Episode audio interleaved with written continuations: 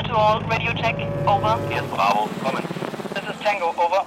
Funkkreis, Podcast der Bundeswehr. Für viele Menschen in Deutschland ist das verheerende Erdbeben in der Türkei von Anfang Februar fast schon Geschichte. Es wurde einfach überlagert von ganz, ganz vielen anderen Ereignissen. Aber in der Katastrophenregion, da bestimmt es natürlich weiterhin den Alltag. Mehr als 56.000 Menschen sind damals gestorben. Ganze Städte wurden zerstört, dem Erdboden gleichgemacht. Weit über 300.000 Gebäude hat das Erdbeben vernichtet oder eben auch so stark beschädigt, dass sie abgerissen werden müssen. Tja, ich habe mir das selbst angeschaut. Ich war Anfang März äh, selbst im Erdbebengebiet. Hier ist Barbara Gantenbein aus der Redaktion der Bundeswehr. Und ich muss sagen, ich war wirklich erschüttert über das Ausmaß der Katastrophe. Die Bundeswehr hat dann im März in der besonders schwer betroffenen Region Hatay ein mobiles Rettungszentrum aufgebaut. Da waren wir dabei, haben uns das angeschaut und ähm, das Ganze ist deswegen so wichtig, weil genau dort das Krankenhaus der Stadt Altinösü, das ist so eine kleine Kreisstadt, vollkommen zerstört ist. Es steht zwar noch, ist aber so stark einsturzgefährdet, dass keiner mehr rein kann.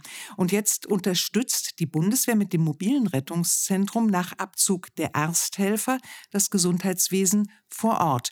Die Bevölkerung in dieser Gegend, die lebt seit dem Erdbeben überwiegend in Zelten, weil die sich auch nicht mehr in ihre Häuser reintrauen. Die könnten auch jederzeit zusammenstürzen. Das heißt, die Menschen leben auf engstem Raum, manchmal ähm, ganz, ganz viele Personen in einem Zelt zusammen. Die haben keine richtigen Sanitäranlagen. Es ist alles nicht gut für die Gesundheit. Und äh, unsere Bundeswehrärztinnen und Ärzte haben alle Hände voll zu tun, denn dieses mobile Rettungszentrum, das ist jetzt wirklich ganz, ganz wichtig in der Region. Und dort arbeitet meine heutige Gesprächspartnerin, das ist Frau Oberfeldarzt Sandra. Sie ist Ärztin für Allgemeinmedizin und sie behandelt seit der Eröffnung des Rettungszentrums am 23. März dort die Patienten mit allen möglichen Beschwerden. Guten Tag, Frau Oberfeldarzt. Schönen guten Tag. Sie haben ja gemeinsam mit Ihren Kameradinnen und Kameraden inzwischen mehr als 2000 Patienten im Rettungszentrum behandelt. Wie groß ist denn aktuell der tägliche Andrang und mit welchen Beschwerden kommen die Menschen zu Ihnen? Wir haben so ungefähr 100 Patienten am Tag, die wir sehen, mit einem breit gefächerten Krankheitsbild. Also ähm, breites Portfolio an allgemeinmedizinischen Erkrankungen, ähm, vom Kleinkind mit Erkältung bis zum, zum Kreis, teilweise akute Erkrankungen wie ähm, Erkältung, ähm, Frakturen, Unfälle, aber auch Infektionskrankheiten wie Scabies oder ja, Diabetes, chronische Erkrankung. Die eine Infektionskrankheit habe ich nicht verstanden. Was war das? Ähm, Scabies, die Krebse. Aufgrund der Lebensumstände jetzt der, der Bewohner hier, dass die teilweise im Zelt wohnen, dass die mit mehreren Familien zusammen wohnen, ist das natürlich ein Hort für äh, die Bildung von äh, parasitären Erkrankungen. Ah, verstehe. Was gibt es noch für parasitäre Erkrankungen außer Krebse, die jetzt auch bei Ihnen auftaucht? Die klassischen Kopfläuse, die Kopfläuse, die halt auch jeder aus der Schule kennt. Mhm. Ähm, das ähm, geht, geht, halt auch rum. Wie schützen Sie sich selbst? Wenn der Hinweis kommt, könnten Kopfläuse sein, dann ziehen wir extra noch persönliche Schutzausrüstung an. Also äh, extra nochmal Handschuhe, nochmal ein Kittel, nochmal eine Haube. Da passen wir schon auf. Wie ist denn das generell? Äh, kommen auch nachts Notfälle, also ich sag mal Unfälle oder Herzinfarkte oder sowas, passiert das auch? Oder ähm, mhm. klappt das äh, in, in der Regel in normalen Sprechstunde? Also wir haben eine feste Sprechstundenzeit von 9 Uhr morgens bis 21 Uhr. Mhm. Dann übernimmt der Nachtdienst und dann kommen auch wirklich nur noch Notfälle. Das ist selten, aber das sind Unfälle, das sind akute Herzbeschwerden, Luftnot. Wirklich nur noch Notfälle kommen zu uns. Und es kommt schon äh, ein, zwei Fälle am Abend kommt schon vor. Und wie machen Sie das mit den Schichten? Das ist ja auch bei Ihnen eine ganz dünne Personaldecke. Wie mhm. kriegen Sie das hin? Den normalen ähm, Regelbetrieb von 9 bis 21 Uhr machen wir als Allgemeinmediziner. Wir haben uns reingeteilt. Ähm, zwei übernehmen den Frühdienst und äh, zwei den Spätdienst. Das heißt jeweils sechs Stunden. Und äh, von 9 Uhr abends bis 9 Uhr morgens übernehmen unsere anästhesistischen Kollegen und der Internist vom Dienst. Und die halten dann uns den Rücken frei für die Nacht und übernehmen dann die Patienten, die in der Nacht kommen. Verstehe. Die Internisten sind in Bereitschaft Und die Anästhesisten sind aber vor Ort. Aha, das heißt, da ist dann auch sofort jemand ansprechbar. Das ist ja auch ganz gut. Hm. Genau. Also Pflege haben wir vor Ort. Wir haben äh, einen Sprachmittler immer vor Ort und der diensthabende Arzt ist auch immer vor Ort.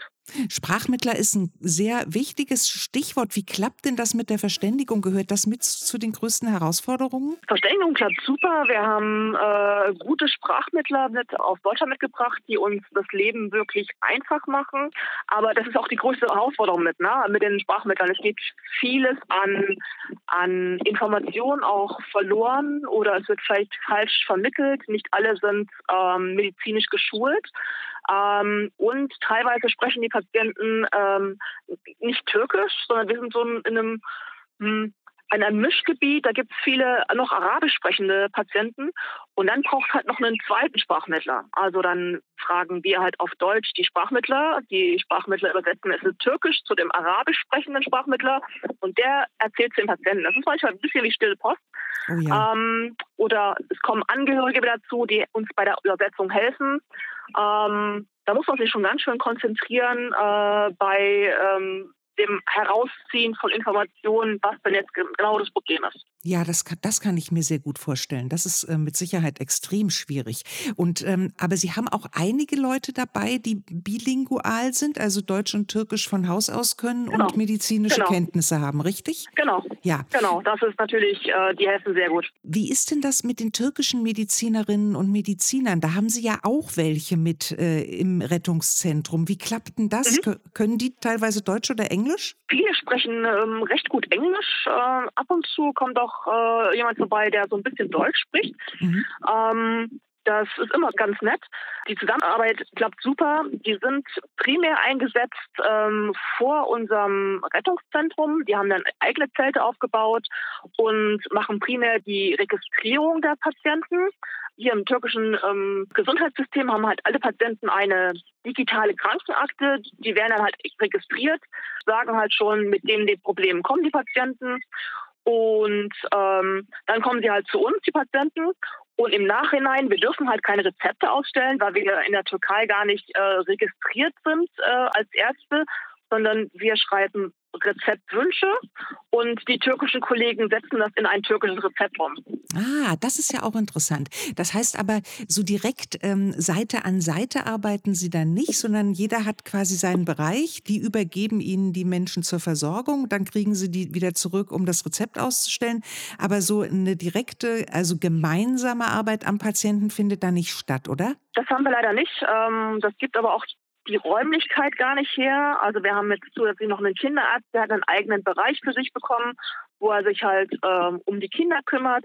Aber so direkt mit den, mit den türkischen Kollegen zusammenarbeiten können wir nicht. Die helfen uns aber auch ungemein, wenn es darum geht, äh, Patienten vielleicht zügig zu einem Haus weiterzuleiten, was mehr kann als wir. Mhm, also gerade wenn es mhm. Richtung Herzinfarkt geht, äh, wenn vielleicht ein dringendes CT gemacht werden muss, wenn eine elektive Operation gemacht werden muss, dann helfen uns die türkischen Kollegen bei der Koordination oder Kontaktaufnahme mit der Rettungsleitstelle. Das ist natürlich auch ganz wichtig. Ähm, Sie können ja aber auch selber äh, operieren im Rettungszentrum. Genau. Ähm, findet das häufig statt? Also haben Sie viele Operationen oder sind das meiste tatsächlich, ich sag mal so, wie in der Hausarztpraxis äh, Fälle? Wir haben viele kleinere Sachen, die wir hier machen. Äh, eine Wundnaht, äh, eingewachsene Zehennägel. Das können wir hier schon machen. Wir haben viele Verbrühungen auch ähm, leider. Ähm, das können wir alles gut selber regeln. Wir hatten jetzt ungefähr so 18 größere Operationen, die halt auch mit einer Narkose einhergehen. Also das ist mhm. alles eigentlich im Rahmen Notfalloperationen äh, Stabilisierung von Brüchen und dann äh, werden sie teilweise, äh, müssen wir sie weitergeben. Normalerweise, wenn Sie im Einsatz sind, würden Sie ja komplett anders arbeiten. Also wenn man sich jetzt vorstellt, mit welchen ähm, Situationen ähm, man in einer Kriegssituation konfrontiert wäre, das ist ja ein ganz anderes äh, Gebiet als das, was jetzt aktuell stattfindet. Ist das eine große Umstellung für Sie? Mm, für mich als Allgemeinmediziner gar nicht. ähm, wenn ich in Einsatz gehe, gehe ich als Truppenarzt und äh, behandle halt äh, in der Regel doch gesunde Patienten, äh, Soldaten. Mhm. Ähm, als Allgemeinmediziner sind wir halt ausgebildet, das ganze Spektrum vom Säugling bis zum Kreis ähm, ähm, zu behandeln, auch mit, mit chronischen Erkrankungen. Das sehe ich natürlich im normalen Alltag, in meinem Truppenarztalltag nicht. Ähm, aber das ist keine Umstellung hier im Einsatz. Also für uns ist es eigentlich schöner äh, und, und, und lehrreicher, mal das gesamte Portfolio zu sehen. Das klingt gut. Und anwenden zu können. Ja, das glaube ich. Naja, und es ist wahrscheinlich ähm, äh, auch richtig, richtig äh, voll, ne? Wenn Sie sagen 100 äh, Patienten im Schnitt mhm. am Tag, das ist ja doch eine Menge. Genau. Ähm, können genau. Sie mir so ein bisschen Ihren typischen Einsatzalltag erzählen? Also so, dass man sich ein bisschen vorstellen kann, wie leben Sie da im Camp? Ähm, wie funktioniert das Arbeiten in diesem äh, Zeltsystem? Wie sieht es so aus? Mhm. Hm? Wir sind, äh, wie gesagt, in Zelten untergebracht. Äh, das sind ähm, 16 Mannzelte, in der Hälfte halbiert, also jeweils acht äh, Betten. Ähm, der Alltag ist ganz normal. Wir stehen früh morgens auf, äh, manche mit, manche ohne Wecker. Dann wird gefrühstückt. Ähm, um acht gibt es ein gemeinsames Antreten äh, mit dem Chef. Ähm, dann äh, wird Visite durchgeführt in der Klinik, äh, wenn wir stationäre Patienten haben oder wir besprechen, der Diensthabende bespricht, äh, was in der Nacht vorgefallen ist und äh, auf was wir uns einstellen müssen. Dann findet meistens für uns noch so eine kleine ähm, interne Fortbildung statt. Das macht immer ein, ein, anderer Kollege, so fünf Minuten, maximal zehn Minuten Vorträge. Dann fängt bei uns normal um neun die Sprechstunde an, wie gesagt bis 21 Uhr. Ähm, dann mittags gibt es natürlich Mittagessen. Ähm, 19 Uhr gibt es nochmal ein Sammeln, so ein Abschluss antreten oder eine Abschlusszusammenziehung des Tages, wo halt nochmal verkündet wird, das und das ist passiert, äh, so und so viele Patienten haben wir heute behandelt, auf das und das ist zu achten. Wir ähm, haben bei den letzten ähm, Treffen am Abend die, das alte Team zum Beispiel von, dem, von den türkischen Kollegen verabschiedet, die neuen willkommen geheißen. Und ja, dann ähm, ist irgendwann 21 Uhr, wie gesagt, die Sprechstunde, die reguläre Sprechstunde zu Ende. 22 Uhr ist äh, ja, Nachtruhe und dann gehen die meisten auch ins Bett. Also Zeitvertreiben tun wir uns ähm, ganz unterschiedlich. Viele machen, machen Sport für sich. Ähm, die Pastorin bietet am Sonntag ähm, Gottesdienste an. Ähm, viele sammeln, treffen sich zu Gesellschaftsspielen oder hören Musik. Das ist ganz unterschiedlich. Mhm, klingt gut, klingt gut. Also eigentlich Einsatzalltag nur mit wesentlich mehr äh, Andrang als im, im, normalen, in der normalen Roll 2 im, im Einsatz das üblich ist, ne? Genau. Ja, genau. genau. Ähm, mir ist aufgefallen, ich war ja zu Beginn des Einsatzes da in äh, Altinösü und, und konnte ähm, sehen, wie das Camp aufgebaut wurde und so. Es war unglaublich beeindruckend für mich, weil ähm, ich gemerkt habe, dass da so eine wahnsinnig große Motivation dahinter gesteckt hat, weil man wirklich was, was machen kann, helfen kann und, und so weiter. Ist das immer noch so? Empfinden Sie das persönlich auch so, dass die Motivation besonders hoch ist und ein ganz, ganz doller Zusammenhalt da ist? Ähm, klar, der, der Zusammenhalt ist da. Wir sind jetzt hier knapp 140 Soldaten. Ähm, der Großteil wird aus, aus Leer als Leitverband gestellt und die anderen Kameraden sind halt bunt aus dem gesamten Bundesgebiet ähm, herangezogen worden zur Unterstützung. Ähm, das klappt super, die Motivation ist da. Ähm, es freuen sich auch alle, wirklich helfen zu können. Und ähm, also wie gesagt, für uns als Allgemeinmediziner ist das, ähm, ist das schon was ganz Besonderes. Ja, das ist schön. Also man kann durchaus sagen, es ist auch eine bereichernde Arbeit. Ja. Ja, ja. schön. Wie ist denn das mit, also ähm, die Leute waren ja wahnsinnig dankbar am Anfang, dass jetzt da was passiert, dass, dass die Bundeswehr da ist, dass geholfen wird und so. Ähm, und wir haben es am Anfang sogar erlebt, dass die Nachbarn kamen und uns türkische Pizza gebracht haben, obwohl die ja selbst nichts haben, in Zelten leben und so mhm. weiter. Ist das immer noch so? Ist diese Dankbarkeit immer noch so, ähm, so, so überwältigend und, und kommen auch mal genesene Patienten vorbei? Wie ist das? Es ist immer noch so, dass ähm, die Patienten unheimlich dankbar sind. Ähm, die freuen sich, dass wir hier sind. Ähm, die überhäufen uns mit Segenswünschen. Die alten Damen und Herren äh, verteilen Bussis und sind wirklich am Tränen in den Augen und sind froh, dass wir da sind. Ähm, das ist unheimlich schön zu sehen. Das kennen wir so gar nicht aus, aus Deutschland oder von anderen Einsätzen. Bei der Frage ist mir eine Patientin ähm, sofort ins, in den Kopf rumgegeistert. Es ist eine kleine Patientin, die war vielleicht acht Jahre, die ist gestürzt. Ähm, und die war super tapfer. Wir mussten sie am, an der Augenbraue nähen. Und ein paar Tage später kam sie wieder äh, mit einem riesengroßen Blumenstrauß, selbstgepflückte Blumen, hat nur gemeint, ich bin wieder da und hat uns diesen Blumenstrauß geschenkt. Ach, das war wirklich schön. Mhm. Und als die Behandlung abgeschlossen war, kam sie halt wieder mit ihrem Opa und hat uns noch einen Blumenstrauß gebracht und das war einfach richtig schön. Ja, das ist total, solche Sachen sind super. Ansonsten haben wir gar nicht so viel Rückmeldungen von Patienten. Manchmal kommen halt Angehörige, die wir halt auch behandelt, die wir neu behandeln, die haben gesagt, ja, sie haben ja meinen Sohn oder meinen mein Vater behandelt und der war total begeistert und es geht ihm super und jetzt wollte ich mich auch mal vorstellen. Und viele haben uns aber jetzt versprochen, wir sind ja gerade im Ramadan äh, und am Wochenende wird äh, Ramadan beendet. Ähm, viele haben versprochen, nochmal vorbeizukommen und sich nochmal selber zu bedanken und da bin ich gespannt, wen wir alles sehen. Oh ja, das glaube ich. Das ist dann bestimmt Fastenbrechen mhm. und dann und dann Zuckerfest mhm. und was dann so kommt, das ist bestimmt mhm. dann nochmal eine ganz besondere Situation. Das ist toll. Genau. Mhm. Ähm, generell die Erfahrungen, die Sie alle, also nicht nur jetzt Sie als Ärztin, sondern auch der Rest des Kontingents, die Erfahrungen, die Sie jetzt machen ähm, in dieser Situation, würden Sie sagen, das ist auch hilfreich, falls ähm, wir hier in Deutschland mal ähm, eine Katastrophensituation haben? Also kann man da äh, Dinge, Erfahrungen mitnehmen, die man dann auch zu Hause äh, sinnvoll ähm, weiterentwickeln kann?